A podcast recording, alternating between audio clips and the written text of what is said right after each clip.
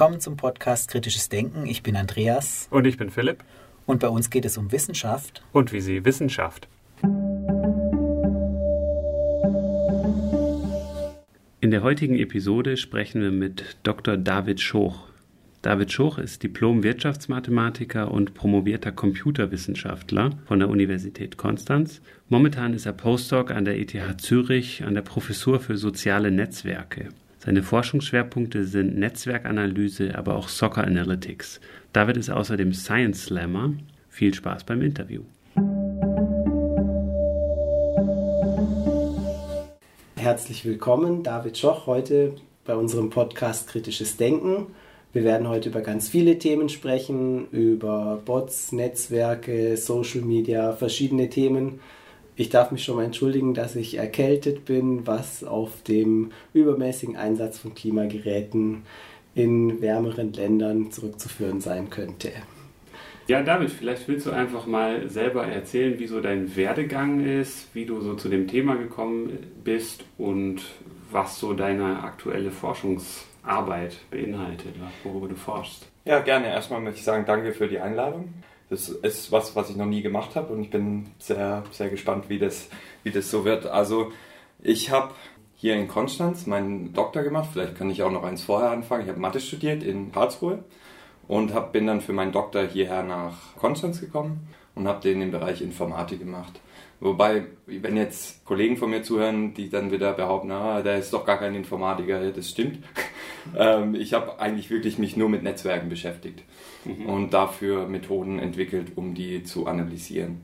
Seit November bin ich jetzt an der ETH, auch immer noch im Bereich soziale Netzwerke und eigentlich auch hauptsächlich in der Methodenentwicklung. Das Projekt mit, äh, mit Social Media ist so ein Seitenprojekt von mir, das ich 2015 angefangen habe da gab es eine Ausschreibung von der VW-Stiftung, Volkswagen-Stiftung, die versucht haben, junge Postdocs im Bereich Computational Social Science zusammenzubringen. Und da habe ich dann bei ein, zwei Bier zwei Politikwissenschaftler kennengelernt, die gemeint haben, ah ja, hier mit so Social Media, Political Astroturfing und Bots auf, auf Twitter und Facebook, das ist äh, ein cooles Thema. Und ich dachte, ja, weiß ich jetzt nichts drüber, aber da bin ich dabei. Mhm sehr vorhersehen, ne, dass das jetzt gerade so ein aktuell genau, also, diskutiertes Thema ist. Genau, also zu der Zeit war das schon ein aktuelles Thema, aber nicht ein Thema, das durch die Medien arg ging. Also es hat bis so um die 2000 um 2010 oder so hat es angefangen. Also es war nicht so gehypt wie nach natürlich der Wahl 2016 in, in den USA. Und, und da kann man gerade mal einhaken, Digital Astroturfing, mhm. wissen wahrscheinlich die meisten auch nicht, was das ist, was man darunter verstehen kann. Wo, wo, woher kommt der Begriff? Was? Ja, also wo es herkommt, ist von dem Begriff Grassroot Movements. Das heißt Bewegungen, die irgendwie lokal starten und sich dann zu einer globalen Bewegung zusammentun auf politischer Ebene. Also sowas von, von Bottom-up quasi mhm. Bewegung. Und Beispiele dafür waren gerade in den so um 2010 ne, der Arab Spring, die Occupy-Bewegung überall auf der Welt. Ja, und das war so die, die Zeit, wo das, ne, das positive, nennen wir es mal positive Grassroot-Movements, wo die Leute eben gegen das politische Establishment irgendwie sich zusammengetan haben. Ne? Und dann haben andere Leute auch für sich entdeckt, dass, ah, okay, damit kann man was bewegen. Ja? Und das haben die dann versucht, ne, so, so gefälschte also Fake Grassroot Movements zu starten. Das heißt, die politischen Meinungsmacher, die rekrutieren Leute, ne, die sie in die in sozialen Medien integrieren, die dann gezielt für diese politischen Gruppierungen Meinungen machen sollen. Und es soll so aussehen, ne, als ob das von der Basis der Bevölkerung einfach kommt. Und jetzt Astroturfing, woher der Begriff kommt, äh, Astroturf ist einfach eine bekannte Marke für künstliches Gras. Ne? Also Fake Astroturfing, Kunstrasen, Kunstrasen ja. genau, genau. Und daher kommt der Begriff. Ja, also die Idee ist, man versucht eine Bewegung, eine politische Bewegung nachzuahmen. Ja, es muss nicht, es soll nicht unbedingt nachahmen sein, sondern es soll einfach aussehen wie eine richtige politische Bewegung, aber gezielt in eine Richtung gesteuert. Ja. Wie zum Beispiel in Wahlen einen bestimmten Kandidaten die Wahl gewinnen zu lassen. Ja. Und man hatte an diesen Beispielen, wie zum Beispiel im arabischen Frühling, wie du gesagt hast, gesehen, das funktioniert so bottom-up mit mhm. diesen Grassroots-Movements. Da kommt was in Bewegung, man kann da sehr viel erreichen. Und dann wurde das natürlich instrumentalisiert und Genau. gedacht, gut, das können wir auch irgendwie uns zu Nutzen machen, wie funktioniert das, dann emulieren wir das irgendwie, Genau. dass es so aussieht, als wäre das Ja. so Und das ist, das ist wirklich interessant. Ne? 2010 gibt es Journal of Democracy und 2010 kam da ein Artikel raus, ne? Liberating Technology, ne? also dass das Mhm. Internet quasi positive Aspekte, die, die Leute können mitmachen bei der Demokratie und alles. Und 2016 im gleichen Journal kam ein Artikel raus, Can Democracy Survive the Internet? Also da sieht Ja. man also dieser Mhm. krasse Wandel innerhalb von wenigen Jahren zu dem, zu dem Ja. Thema. Also das einerseits das ja auch ermöglicht, gerade auch solche Bewegungen zu etablieren aus der Bevölkerung heraus und andererseits aber eben auch gezielt Manipulationen ermöglichen könnte. Was auch so die Frage ist, gelingt das oder was ist da vielleicht auch möglich? Das ist wie bei vielen bahnbrechenden Erfindungen aus der Vergangenheit, sei es jetzt die Kernenergie, Energie für die Menschheit, toll, aber natürlich auf der anderen Seite ein riesengroßes Gefahrenpotenzial, nicht nur auch wieder selbst durch die Kernenergie, sondern auch durch die Nutzung als Waffe nach dem Manhattan-Projekt. Und gerade diese tiefgreifenden Erfindungen, die haben halt oft das Potenzial, dass sie was sehr zum Guten wenden können. Aber auf der anderen Seite, wenn sie bewusst eingesetzt werden, kann man da halt auch wirklich sehr großen Schaden mit anrichten oder halt sehr, es ist einfach sehr ein Machtinstrument. Ja, also es ist wie, man kann das so ein bisschen in der Linie sehen mit den ganzen, ne, es, es fängt eigentlich schon, fängt so beim Buchdruck an, ne, so ganz toll. Wir können alles niederschreiben und so weiter, aber ermöglicht natürlich dann auch das schnelle Verteilen von irgendwelchen ne, Propaganda einfach. Mhm. Dann geht's weiter, dann kommt das Fernsehen, es geht noch besser. Mhm. Und es hat alles, alles so seine, seine zwei Seiten. Ja. Ja. Und jetzt die, die Social Media ist jetzt halt quasi der nächste Schritt. und bietet natürlich viele neue Möglichkeiten. Die Frage ist für mich noch so, wie funktioniert das Digital Astroturfing? Was sind da Methoden, wenn ich jetzt gezielt versuchen möchte, so eine Bewegung vorzutäuschen? Also da gibt es dann gibt's mehrere Strategien und das ist eigentlich so in der Forschung noch das mit das interessanteste Thema. ne? Es gibt so sehr viele Arbeiten, so wie, wie finde ich denn Bots in Netzwerken und da gibt es wahnsinnig viele Ansätze zu, aber es fehlt noch dieses, warum gibt es diese Bots und wie ist das Ganze organisiert dahinter? Was ist der, der große Plan? Und Ansätze sind sowas wie ne, natürlich, okay, wir versuchen jetzt den Gegenkandidaten in Misskredit zu bringen. Also wir, die guten alten Fake News, die irgendwie Gerüchte streuen gegen Kandidaten, den anderen Kandidaten, den eigenen Kandidaten natürlich in die Höhe loben.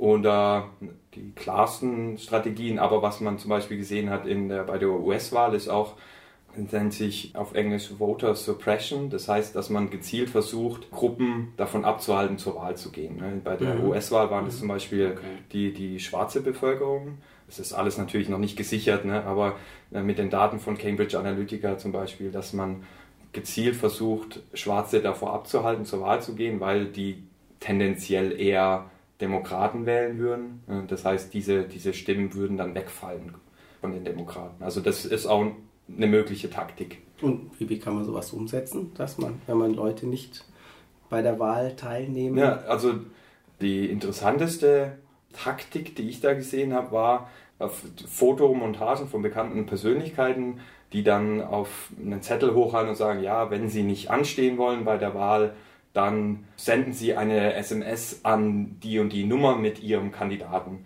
Mhm. Das äh, Mhm. zum, die Leute zum Falschwählen quasi animieren. Okay. Und halt, die waren sehr, sehr aktiv in der Black Lives Matters Geschichte. Mhm. Einfach na, so, so ein bisschen Angstmache einfach vor allem und einfach, dass die Leute so eine irgendwie eine Politikverdrossenheit entwickeln und dann sagen, okay, meine Stimme zählt eh nicht Bringt oder eh ich will da jetzt gar nichts mit zu tun haben und gehe dann nicht zur Wahl.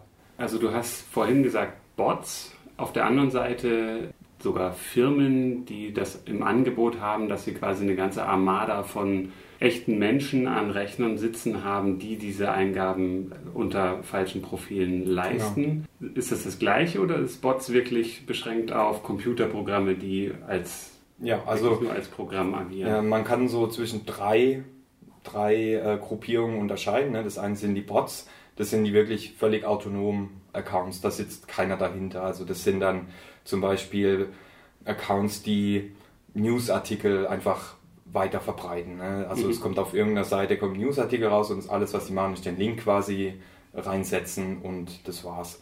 Dann gibt es die zweite Gruppe, das sind semi-automatisierte Accounts, die Cyborgs. Also die sind dann teils, teils. Ne? Zum Beispiel, dass die in der Nacht irgendwie automatisch arbeiten und tagsüber da aber noch jemand irgendwie kontrolliert. Mhm. Und das dritte sind dann wirklich die nur von Menschen gesteuerten. Das ist auch so, so im, im Ansteigungsgrad, je weniger automatisiert der Account ist, desto schwieriger wird es, die auch wirklich als solche AstroTurfing-Accounts zu erkennen. Ne? Bei Bots, auch wenn die immer, immer ausgefallener werden, hat man immer noch irgendwie klare Anzeichen. Sei es, okay, der tweetet immer in der ersten Minute von der Stunde oder alle fünf Minuten genau und mhm. das ganze Volumen an Tweets kann einfach an Bot ja. ist viel höher. Aber wenn das jetzt ein, Mensch ist, der dahinter sitzt, wird es natürlich, äh, der sich wie ein Mensch verhält, wird es natürlich ja. viel schwieriger, die zu erkennen. Zum Beispiel, was also was man so kennt vielleicht oder schon mal gehört hat, ist die, die Internet Research Agency in Russland, wo mhm. es wirklich dann eine ganze Bürokomplexe von Angestellten sind. Alles, was die am Tag machen, ist einfach nur in Social Media posten. Dann auch interessant ist die sogenannte 50 Cent Party in China. Der Name ist ein, ist ein bisschen ein Mythos. Man sagt, die Leute kriegen pro Tweet, den sie absenden, 50 Cent von der, von der Regierung. Okay. Aber das ist mehr so, ein, so eine Urban Legend. Mhm. Das ist nicht so ganz klar. Und man geht eigentlich davon aus, dass es auch ganz normale Angestellte sind, die dann mhm. für, die, für die Regierung halt Stimmung machen im, im Netz. Diese Internet Research Agency in, in St. Petersburg, ist das von politischer Seite motiviert? Ist das vom Kreml? Ist das nachweisbar? Also das weiß ich nicht hundertprozentig, aber es sind viele Untersuchungen noch äh, am Laufen, was jetzt da genau ablief, aber von dem, was man so weiß, ne, also die, die, wo sie involviert waren, ne, das heißt Stimmung für Putin machen, anti-ukrainische Stimmung und so weiter, mhm. kann man schon eigentlich davon ausgehen, dass die sehr nah am Kreml waren oder sind und damit zu tun haben. Ja. Und wenn man jetzt solche Bots erkennen möchte, eben die deinen Programme, einerseits über die Frequenz, wie sie Tweets absenden, zum Beispiel die Häufigkeit, und die können ja auch nicht interagieren jetzt. Ne? Die können ja nur Informationen weiterleiten. Genau. Das wären jetzt so Möglichkeiten, die zu erkennen, dass man einfach sagen kann, okay, eben wenn er immer zu einer bestimmten Uhrzeit seinen Tweet sendet, dann ist das wahrscheinlich genau. kein Mensch. Aber wenn die jetzt geschickter programmiert sind, dann wird es eben auch schon schwieriger. Oder wenn jetzt eben ein Mensch dahinter sitzt, zumindest teilweise, dann wird es ja auch schwierig. Was gibt es denn dann für Möglichkeiten? Also die University of Indiana hat das sogenannte Botometer entwickelt. Ich weiß nicht 100% wie es funktioniert, aber sie verwenden über 1000 Features von Twitter-Accounts. Das heißt, alles Mögliche, was man, was ein, ein Twitter-Account ausmacht. Das ist von Username, die Leute, denen sie folgen, wie viele Tweets sie absetzen, wie viele davon Retweets sind, wie viele URLs drin sind. Also über 1000 solcher, solcher Kennzahlen von, für, für einen Account. Und dann läuft da ein Machine Learning Algorithmus drüber, der am Ende dann eine, eine Wahrscheinlichkeit mhm. ausspuckt, ob das jetzt ein, ein Bot ist oder nicht. Mhm. Was dann genau ausschlaggebend ist, welche Features ist dann schwierig zu sagen, weil die, der Algorithmus da halt versucht, die irgendwie so zu kombinieren, dass, dass die, die Wahrscheinlichkeit oder das Erkennungsrate. Erkennungsrate möglichst hoch ist. Und das wird dann halt trainiert auf einem Set, okay, wir wissen, diese 1000 Accounts wissen wir, die sind Bots und mhm. die nehmen wir als Trainingsset quasi und versuchen, mhm. okay, wenn wir die erkennen können, dann können wir den Algorithmus auch in freier Wildbahn an, anwenden. Sind das dann so selbst angelegte Bot? Na, das sind dann manuell annotierte. Also das heißt, die, man nimmt einen, irgendwie einen Zufallssample an, an Accounts und dann geht man selber durch. Und das ist natürlich dann auch fehleranfällig und man braucht ja. dann irgendwie mehrere Leute, die halt dann da sitzen und sagen, das ist jetzt einer, das ist nicht und dann das irgendwie zusammenbringen, die Ergebnisse. also das, das heißt, die Klassifizierung, ob Bot oder nicht, ist schon durch Menschen gemacht und quasi das Trainingsset zu bauen, ja. Also ja. nur zu entscheiden, okay, dieser Account ist ein Bot. Aber mhm. warum? Das muss dann der, der Algorithmus quasi wieder. Okay, also da steckt dann schon so ein bisschen stecken Annahmen drin. Genau. Ja, ist das schon ein bisschen aufbauend auf dem ich erkenne das als Bot und nun trainiere ich die Maschine, das so zu erkennen, im Grunde auch mhm. wie ich das für richtig halte. Das sind natürlich Annahmen drin. Aber genau. es gibt ja auch andere Möglichkeiten zu erkennen, wenn Menschen Tweets senden, dass es sich da um Menschen handelt, die das als, sagen wir, als Beruf oder als bezahlte Arbeit auch durchführen. Ne? Genau, ja, das ist so eine Studie, die wir gerade durchführen, das ist von den Wahlen in Südkorea von 2012. Also so ein bisschen, könnte sagen, in, in Social Media ist es schon ein bisschen Archäologie, ne? das ist ja fünf Jahre alt. Aber das ist so das erste, war so der erste große Fall, wo dieses Political Astroturfing stattgefunden hat. Und zwar hat da der Secret Service von, von Südkorea so eine Kampagne gestartet für die Kandidatin Park, die am Ende dann auch knapp gewonnen hat. Und das ist wirklich interessant zu sehen, wenn wir die Daten analysiert haben, wie klar man eigentlich den menschlichen Faktor sieht. Das ist ein Gerichtsverfahren, das da läuft noch und wir haben von den Gerichten Listen von Accounts bekommen, die da von dem Secret Service verwendet wurden. Und dann wissen wir, okay, das sind jetzt diese Accounts. Jetzt können wir analysieren, wie die vorgegangen sind. Und bestes Beispiel ist eigentlich immer so die Aktivität über den Tag sich anschaut. Ne? Die Aktivität geht so los um neun und hört um fünf auf. Ja, also so ein normaler Arbeitstag. Ja. Und noch besser ist, dann sieht man auch ganz klar, so um die Mittagszeit ist dann so ein Abfall. Also wenn sie Mittagspause machen, ist dann auch irgendwie weniger. Und das ist dann schon, schon irgendwie lustig, wenn man sowas sieht. Mhm. Also und, und, den Rest des Tages, vormittags, nachmittags, ist also wirklich eine hohe Tweetrate. Die also hoch ist, ist ein bisschen zu viel gesagt. Also, so, aber kann also man wirklich wie, wie zuordnen, dass das hauptberuflich Tweeter sind? Oder könnte man vielleicht sagen, die sind bei der Arbeit, aber werden noch zusätzlich bezahlt? Also die, noch, ja, das sind auf jeden Fall hauptberufliche Tweeter, hauptberufliche Tweeter, das ging aus den Gerichtsunterlagen so hervor. Ne? Okay. Also die, die haben sich morgens im Hauptquartier von, vom Secret Service getroffen. Dann hat der Oberste denen gesagt, so, das muss jetzt am Tag gemacht werden. Und dann haben sie sich verstreut auf Internetcafés, okay. um eben nicht durch IP-Adressen irgendwie erkannt zu werden. Und dann saßen sie da und haben dann tagsüber ja, getweetet. Okay. Mhm. Also richtig durchdacht. Ja. Und, aber die Frage ist ja schon eben gerade, das ist ja so eine knappe Entscheidung jetzt auch gewesen in dem Falle. Und wahrscheinlich gerade bei so politischen Kulminationspunkten, wie jetzt auch beim Brexit, wenn es knapp ist, ne, kann ich mir vorstellen, dass es dann eine Rolle spielt. Wenn es klare Entscheidungen gibt oder Mehrheiten, dann stelle ich mir jetzt vor, ist es nicht sehr erfolgversprechend. Aber gerade wenn es um knappe Entscheidungen geht, könnte es dann auch einen Einfluss haben. Ja. Ob diese ganzen Methoden Einfluss haben, das ist so noch die große Frage einfach. Ne? Weil es ist schwierig erstmal, was man beobachtet auf sozialen Medien irgendwie auf das Offline-Leben zu, zu übertragen. Ja. Aber na klar, es ist, verleitet einen ein bisschen dazu, okay, das war jetzt knapp, das waren jetzt, das könnte jetzt dadurch noch gekippt sein oder so. Ne. Und da war jetzt vor kurzem kam ein, ein, ein Working Paper von Ökonomen raus, das hat ganz schön für Aufruhr gesorgt. Die haben gesagt, okay, beim Brexit waren es 1,6 Prozent der Stimmen, die das ausgemacht hat und bei den US-Wahlen 3,2 Prozent. Also die haben das irgendwie ausgerechnet. Ja. ja, hört, hört sich natürlich irgendwie cool an, dass man sowas ausrechnen kann, aber ich glaube, es ist, da sind wir noch ein bisschen davon entfernt, um wirklich einschätzen zu können, wie viel Einfluss hat es mhm. überhaupt auf den Mensch, wenn er sowas ausgesetzt ist und mhm.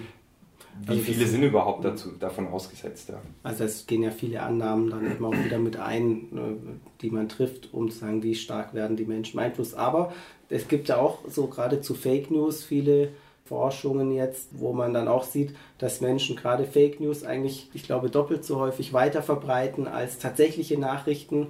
Und es ist ja auch so, dass äh, je häufiger man was liest und hört, desto eher speichert man das dann ab und glaubt es auch, ist man davon mhm. überzeugt wenn ich das jetzt nochmal sage, je eher man was hört. Ja. Ne? Also es ist auf vielen, vielen verschiedenen Ebenen, muss man das eigentlich betrachten. Ne? Die Psychologie der Endnutzer, aber dann auch wirklich die ganze Computerebene dazwischen.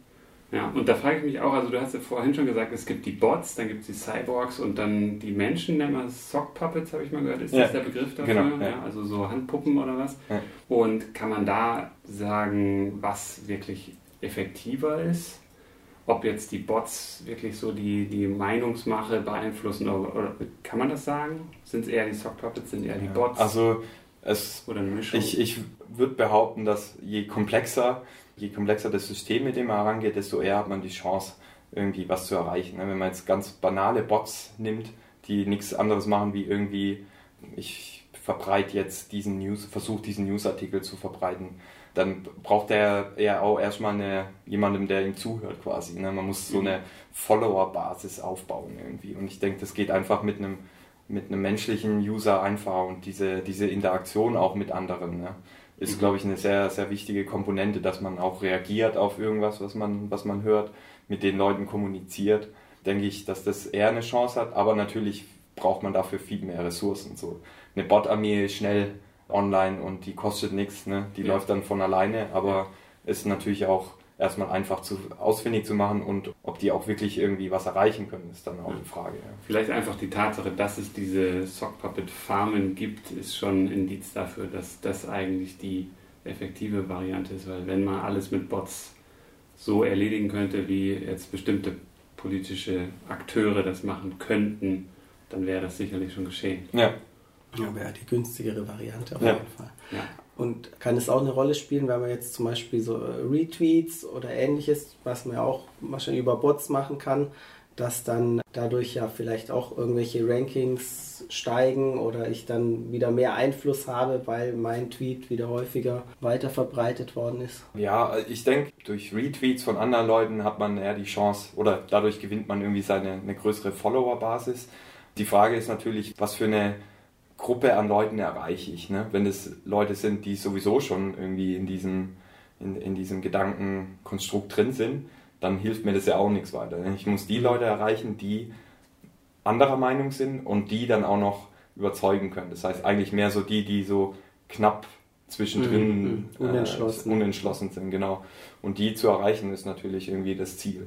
Und das ist ja im Internet auch, ist ja auch so ein Thema, dass man immer mehr auch Informationen ausgesetzt ist, die sagen wir mal, von den Algorithmen für einen als relevant vorselektiert werden. Wenn ich jetzt, ich erinnere mich, ich habe irgendwie ähm, ein Produkt gekauft und habe mich dann geärgert, weil ich das ja dann erworben hatte, dass ich dann wochenlang die gleiche Werbung bekam, bekam zu diesen Produkten, die ich ja nicht mehr brauche. Ne? Ja. Aber ähnlich ist ja auch mit Informationen. Ich bekomme ja dann wieder Seiten vorgeschlagen, die vielleicht ähnliche politische Vorstellungen und Überzeugungen oder auch zu anderen Themen Meinungen präsentieren, die ich ja ohnehin schon habe. Und dadurch verstärkt sich ja dann auch wieder der Eindruck, ja, ich habe ja recht, die anderen sehen das auch alle so. Ja, genau. Man, man, man lebt so ein bisschen in, in einer Filterblase quasi online. Ne? Man kriegt nur das mit, was man eh schon irgendwie für richtig hält und wird immer wieder verstärkt und das von außen kommt, hat überhaupt irgendwie gar keine Chance, da reinzukommen. Und selbst, selbst wenn es dann mal reinkommt, dann wird es dann halt als äh, irgendwie Fake News abgetan oder ja. das ist ja nicht glaubhaft. Und da gibt es dann so diese zwei, ich habe das kürzlich gelesen, einmal diese epistemischen Blasen ne? und einmal diese Echo Chambers. Echo Chambers, also Echokammern, wobei die ersteren eben leichter aufzulösen sind, weil die Information praktisch wie fehlt. Genau, also bei denen ist so, ne, die haben einfach äh, keine Information von draußen und sobald die reinkommt, dann, ah ja, okay, klar. Und bei, bei diesen Echo Chambers ist halt mehr so, ne, die sind so fest in ihrem Gedankenkonstrukt drin, alles, was gegen dieses Gedankengut geht, wird als nicht richtig abgetan. Und diese, diese Filterblasen dann zu zerplatzen ist dann wirklich nicht einfach. Mhm. Also es ist im Grunde so wie bei einer Sekte, wo einfach alles diskreditiert wird, was von außen kommt. Und wenn ich von vornherein sage, naja, die öffentlichen Medien und die Mainstream-Medien und das ist ja alles Teufelswerk und die haben alle keine Ahnung. Geht auch so ein bisschen äh, zu dem Thema Verschwörungstheorien, ja. Mhm. das wir vor kurzem hatten, Hab über. Gedacht, ja. ne? Das ist ja dann auch so eine Situation, wo es ganz schwierig wird, eben von außen Informationen ranzutragen, weil dann sofort gesagt wird, ja klar, ihr könnt es ja nicht wissen und sofort das untergraben wird von vornherein. Und zunächst mal werden, werden alle indoktriniert, alles, was von außen kommt, ist schlecht, eben wie bei einer Sekte, ne? dass man sagt, ja, die sind alle böse und die wissen es nicht. Und, ja. und das ist, das ist so, so ein sowas, was noch überhaupt nicht klar ist, wie, oder ja, zumindest wüsste ich jetzt nicht, wie man sowas wirklich, so eine, so eine Filterblase irgendwie zum, na, zum Einsturz bringt oder dass man die Leute davon vom Gegenteil überzeugen kann. Ne? Es gibt jetzt im deutschen Twitter gerade ganz großes, ist dieses Reconquista Germanica, so eine Bewegung, so extrem rechtslastig, anti-Merkel und so weiter. Und damit wird Twitter geflutet. Also es war so bei der Wahl, bei der letzten Bundestagswahl, war irgendwie so 30 Prozent des Traffics von der Wahl kann man auf die zurückführen. Das heißt so, so sowas größer aussehen zu lassen, wie es eigentlich ist. Und äh, worauf ich jetzt hinaus wollte, war, Jan Böhmermann hat eine gegen Bewegung quasi gestartet und zwar das Reconquista Internet.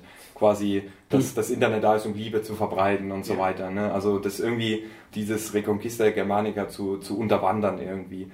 Ich habe allerdings jetzt auch schon Berichte dann gelesen, ja okay, alles was bisher passiert ist, ist, dass dieses Reconquista Internet eigentlich erst Reconquista Germanica bekannt gemacht hat. Also für mich war es auch das erste Mal, wo ich davon gehört habe, war durch Jan Böhmermann. Und dann werden die. Leute da darauf aufmerksam und steigen vielleicht auch noch wieder in, in, die, in das andere ein.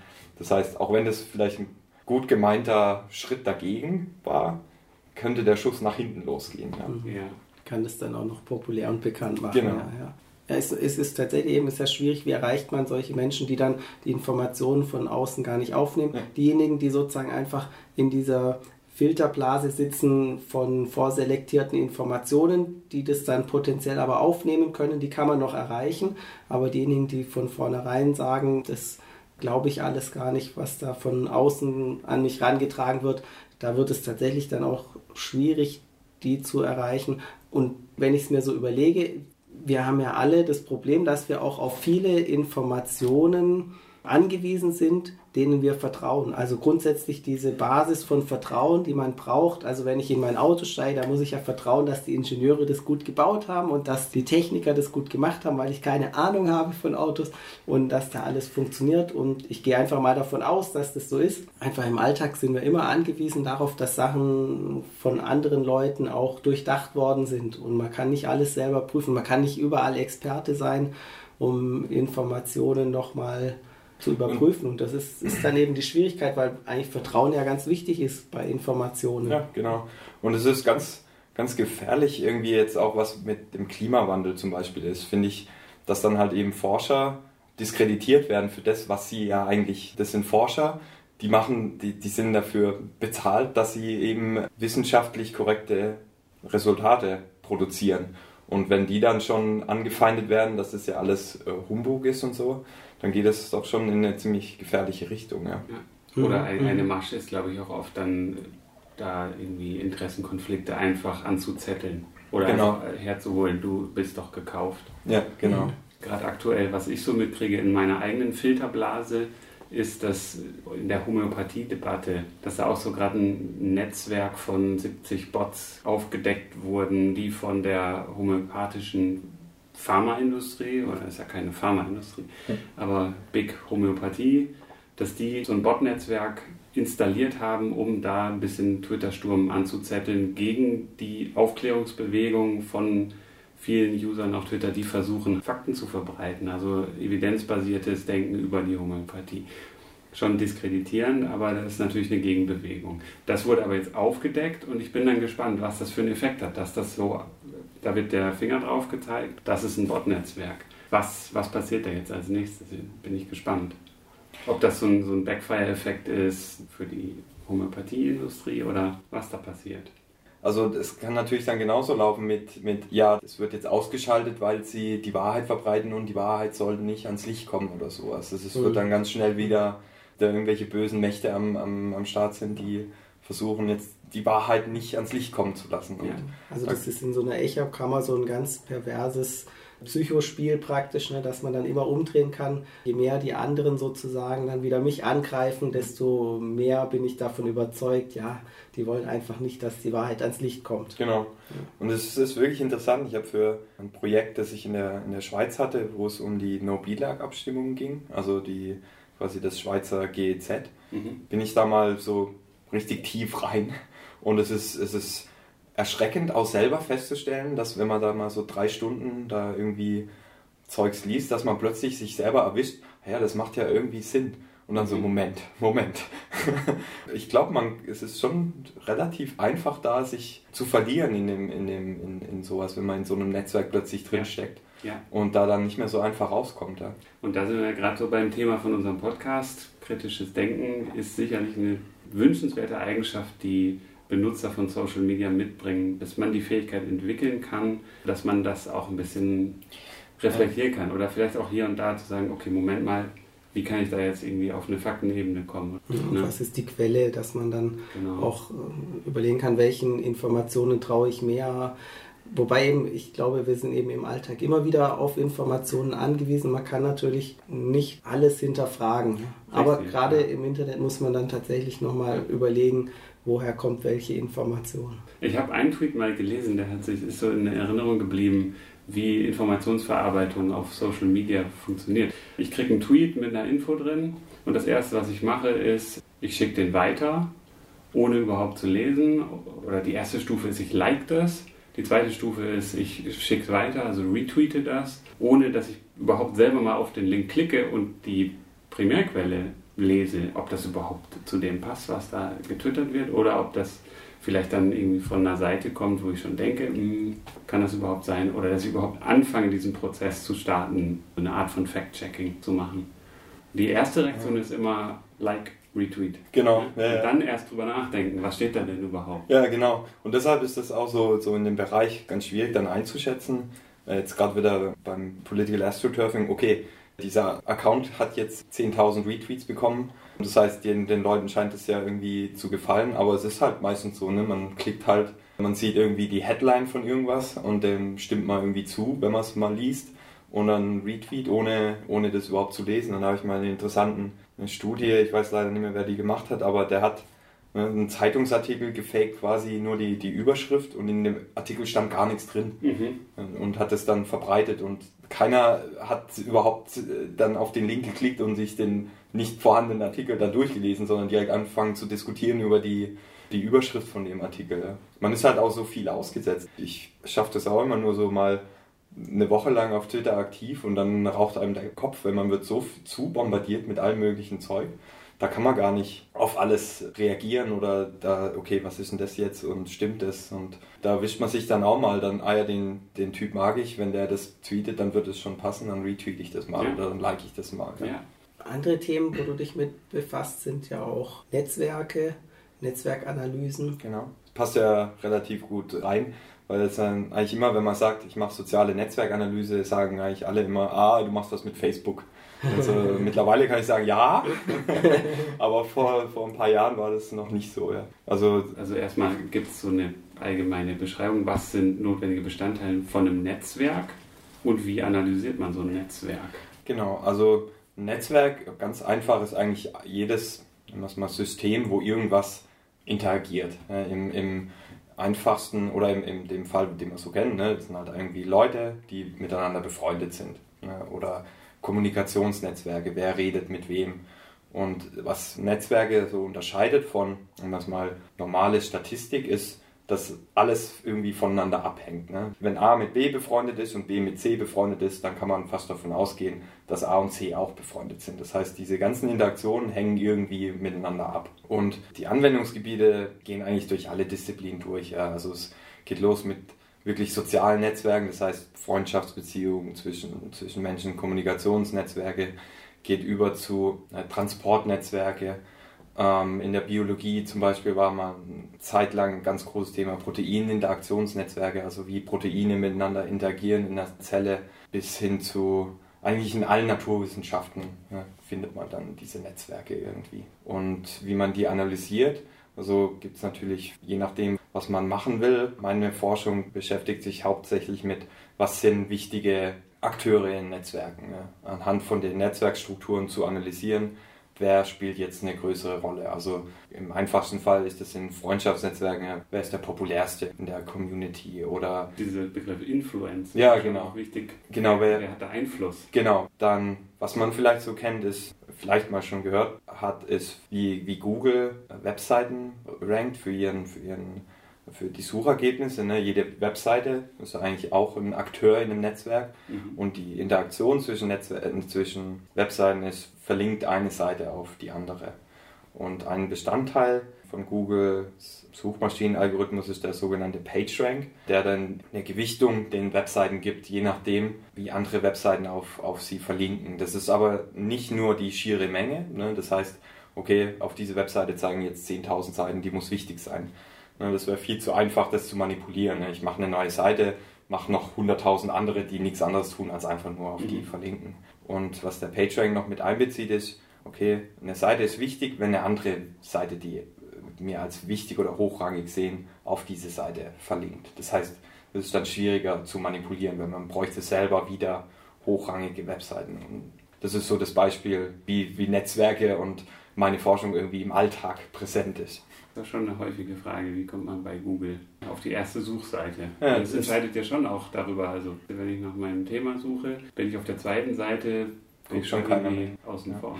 Der PageRank war auf jeden Fall in der Anfangszeit war das der, der Hauptbestandteil. Ich weiß nicht, ob der mit Sicherheit immer noch Bestandteil, aber mittlerweile ist der auch der, der Suchalgorithmus viel, ähm, viel komplexer. Bezieht mehr Faktoren dann noch genau. ein. Ja. Aber es ist schon interessant, also ich stelle die Frage eigentlich immer, wenn ich irgendwie einen Vortrag über meine Forschung halt vor Publikum, ja, wisst ihr eigentlich, wie Google funktioniert und dann keine Ahnung. Hm, und ist ja doch durchaus relevant. Ja, genau. Beeinflusst uns alle. Ja. Und von den Netzwerken, was sind da die spannendsten Netzwerke, die du bisher erforscht hast? Die spannendsten, also was sehr interessant war, waren Finanznetzwerke. Das heißt, wir haben Banken und ihre Cashflows zwischen den Banken. Und das war ein großer Teil der Forschung zur Zeit von Lehman Brothers, wo das, das US-System quasi kaputt gegangen ist. Können wir anhand dieser Netzwerke vorhersagen, welcher Bank wir helfen müssen? damit das ganze System nicht zusammenbricht. Also das war eine interessante Forschungsfrage zu der Zeit. Womit ich mich intensiv beschäftigt hatte, waren Proteinnetzwerke. Das heißt, wie Proteine in der Zelle interagieren. Weil da gab es, das war Anfang der 2000er, ging es darum, können wir anhand dieser Netzwerke Proteine finden, die wir irgendwie mit, mit äh, Medikamenten ausschießen können, sodass die Zelle stirbt, was natürlich äh, in der Krebsforschung zum Beispiel ganz toll wäre. Jetzt nehmen wir das Proteinnetzwerk, äh, wir können anhand dieser Struktur feststellen, okay, diese Zelle müssen wir ausschießen, dann ähm, geht die Zelle kaputt. Also das also bestimmte Protein, das besonders populär ist sozusagen. Genau. Wenn wir das ausschalten, dann. Genau. Und das hat dann. Genau. Und das ist so ein, also meine Forschung war dann eher zu zeigen, nee, das funktioniert so nicht. Hat man oft in der, in der, in der Netzwerkanalyse das Problem, so ein Methodenüberfluss. Ne? Dann, das ging los mit, okay, das sind die Proteine, die einfach mit vielen anderen Proteinen interagieren. Und irgendwann, nach fünf Jahren oder so, hatte man dann 40, 50 Methoden, die behauptet haben, okay, die Methode ist jetzt damit finden wir sie, damit finden wir sie. Und das war alles ein bisschen zu sehr datengetrieben. Das heißt, wir haben jetzt ein Netzwerk und schauen einfach mal, ob wir das hinkriegen, anstatt sich mal zu überlegen, okay, was sind eigentlich die biologischen oder chemischen Prozesse, die ein Protein in einer Zelle irgendwie sterblich machen. Und kann man diesen Prozess, kann man den übersetzen in etwas, das wir mit Netzwerken ausdrücken können. Und das ist sowas, was noch ein bisschen zu wenig reflektiert wird immer. Es ist dann, okay, wir haben ein Netzwerk, wir haben die Methoden, wir schauen mal, was passiert. Anstatt, wir haben das Problem, wir haben das Netzwerk dazu, können wir das Problem jetzt in ein Netzwerkproblem umwandeln. Und, und, die Frage ist vielleicht auch, man hat dann auch schöne Daten, vielleicht mit denen man toll rechnen kann und was genau. darstellen kann. Und dann genau. wird es auch gemacht, unabhängig davon, ob man reflektiert hat, was machen wir da eigentlich. Genau, ja. Also in der menschlichen Zelle, was sind das? Paar zehntausend Proteine, verschiedene. Und der Datensatz, mit dem man da arbeitet, ist wirklich, welches Protein interagiert mit welchem anderen Protein, vielleicht sogar noch gewichtet in welcher Stärke. Diese Informationen werden dann irgendwie rausgelassen. Ne? Das ist dann nur Protein A interagiert mit Protein B. Mhm. Ob das jetzt nur eine einseitige ist oder wie stark diese Interaktion ist und was es für eine Interaktion ist, das wird dann, also zumindest in der Anfangszeit, wo ich die Forschung noch verfolgt habe, wurde das noch rausgelassen. Ja. Man vereinfacht das schon extrem. Ja. Und ich habe da mal mit einer Biologin drüber äh, diskutiert. Die fand es äh, sehr amüsant, was da für Forschung betrieben wird, weil sie meinte, allein schon irgendwie rauszufinden in Experimenten, ob irgendein Protein mit ja. einem anderen interagiert oder ob das sterblich ist, das dauert so lange und ist so ein komplexer Prozess. Sie kann sich nicht vorstellen, dass das irgendwie einfach mit dem Computer simpel gehen soll. Ja, ja. Und du hast gesagt, der Fall, da war dann so deine Schlussfolgerung, das ist eher nicht so das richtige Werkzeug, also zu dem Zeitpunkt auf jeden Fall mhm. nicht. Kannst du, hast du Beispiele dafür, wo die Netzwerkanalyse da sehr erfolgreich war? Mhm.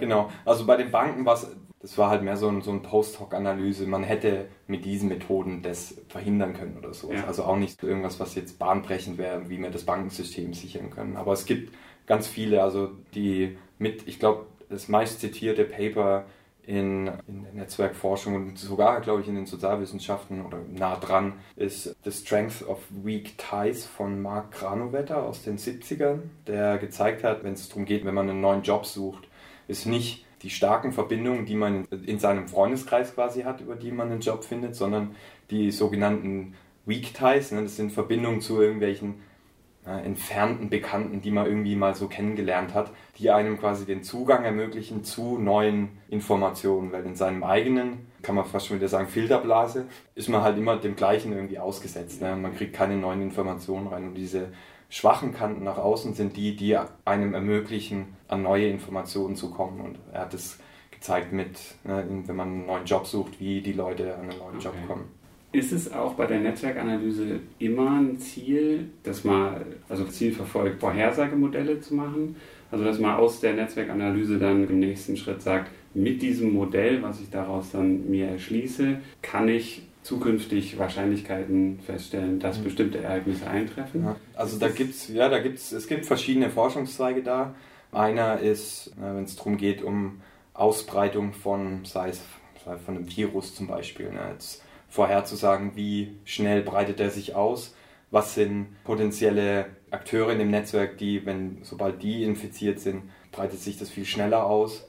Dann Vorhersagen von neuen äh, Interaktionen, die man vielleicht nicht beobachtet hat. Das heißt, man hat irgendwie ein partielles, sei es Freundschaftsnetzwerk, und man will jetzt noch die, die fehlenden Kanten quasi einfügen. Also das sind so, wo mir jetzt spontan einfallen, Forschungsrichtungen, in denen so Vorhersagemodelle irgendwie verwendet werden für Netzwerke.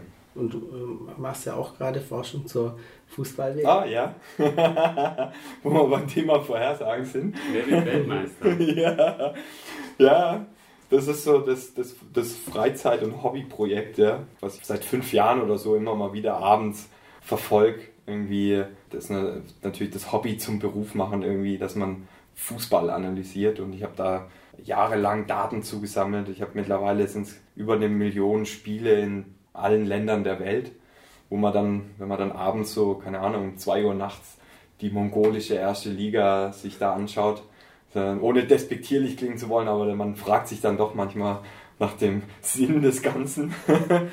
aber ja, wir haben jetzt natürlich aktuell zur WM haben wir gedacht, okay, jetzt müssen wir mal schauen, ob wir irgendwie äh, die WM vorhersagen können. Also können wir die, die Stärken irgendwie von den Teams schätzen und mit diesen Stärken dann äh, quasi die WM simulieren und schauen, Wahrscheinlichkeiten ableiten, wer denn wie oft Weltmeister wird.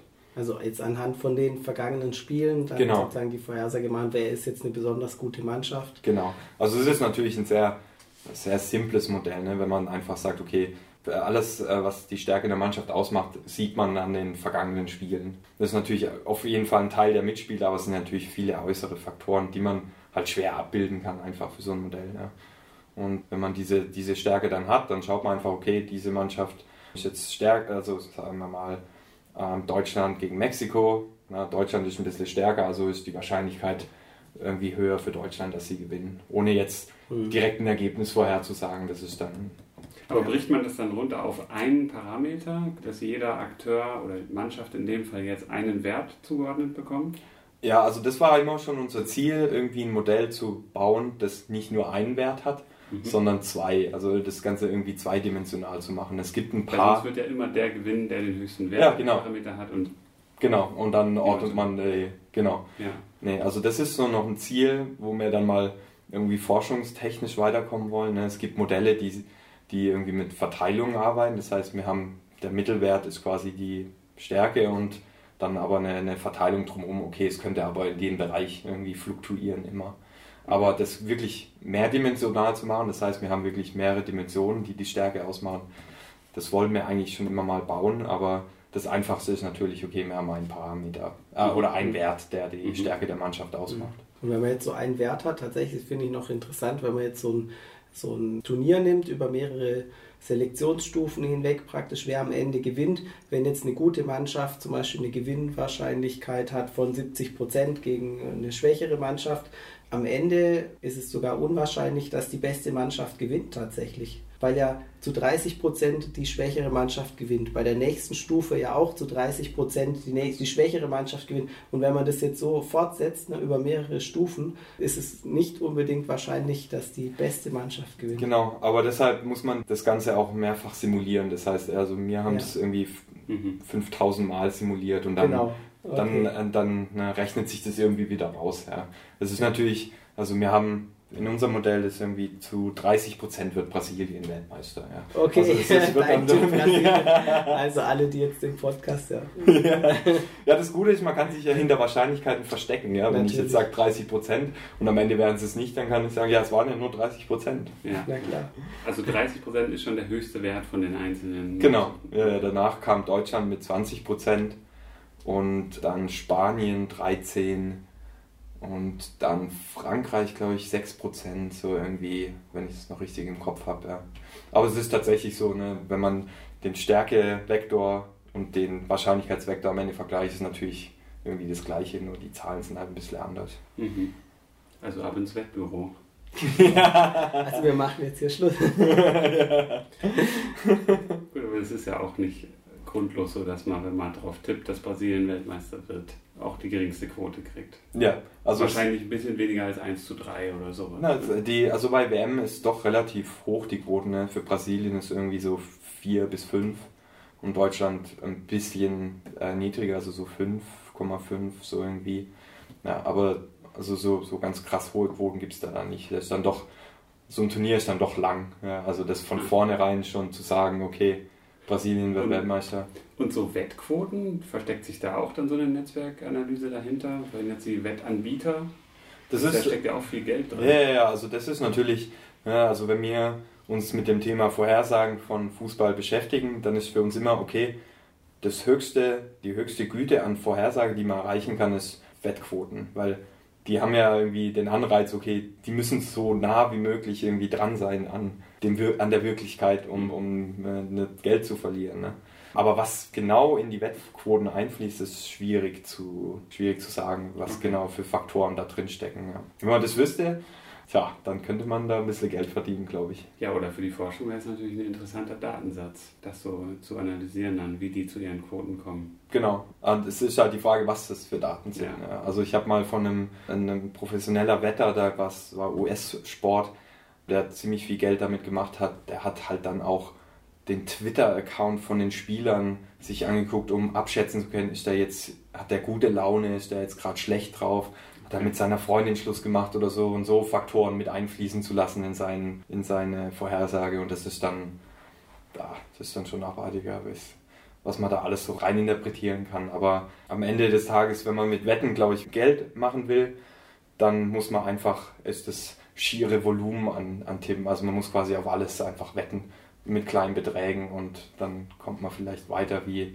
also jetzt gezielt auf einzelne Spiele, da kommt man dann nicht weit. Bei den Wettquoten spielt wahrscheinlich auch eine Rolle, wie die Mehrheit der Menschen einfach tippt. Ne? Weil Genau. um Geld zu verdienen, muss ich ja einfach nur sehen, okay, wenn jetzt die meisten Kunden so oder so tippen, dann muss ich meine Quote so und so einrichten, dass ich dann nachher noch was verdienen kann, selbst wenn das Ereignis dann eintrifft, weil ja genug auch anders wetten und Ja. ähnliches. Also Genau. kann, man, kann man ja so irgendwie kalkulieren vorher, dass man auch einen Profit macht wahrscheinlich. Ja, ja, also es ist sowieso schon, könnte jetzt ein Kollege von mir mehr zu sagen, aber in den Wettquoten ist sowieso schon ein Teil eingebaut. Das sind so immer zwei bis vier Prozent an, nennt sich Overround, um quasi Profit zu, zu garantieren für die äh, Genau. Wettanbieter. Und es, jetzt, wenn man bei der WM zum Beispiel vergleicht, in Deutschland wird man schlechtere Quoten für Deutschland kriegen, als wenn man auf, als Weltmeister tippt wie in England. Also so ein, ein Nationen-Bias ist da schon auch noch mit eingerechnet. Ja.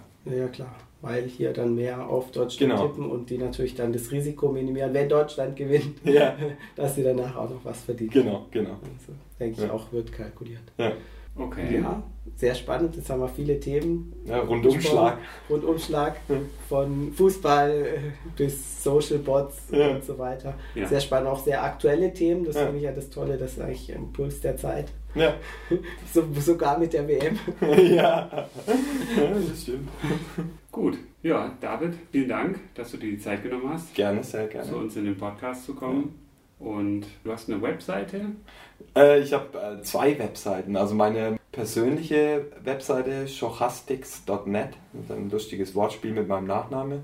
Und natürlich ganz, äh, ganz wichtig soccerverse.com, Zusammensetzung Soccer und Universe. Alles rund um das Thema Fußballanalyse mit Vorhersagemodell für die WM auch. Ja. Werden wir auf jeden Fall in den Episodennotizen verlinken. Genau. Herzlichen Dank. Danke, Gerne. David. Vielen Dank fürs Zuhören. Wir hoffen, der Podcast hat euch gefallen. Dann empfehlt uns weiter, liked uns auf Facebook, folgt uns auf Twitter. Für Rückmeldungen oder Kritik und Korrekturen schreibt uns einfach eine E-Mail oder benutzt die Kommentarfunktion. Möglichkeiten, den Podcast zu unterstützen, findet ihr auf der Homepage.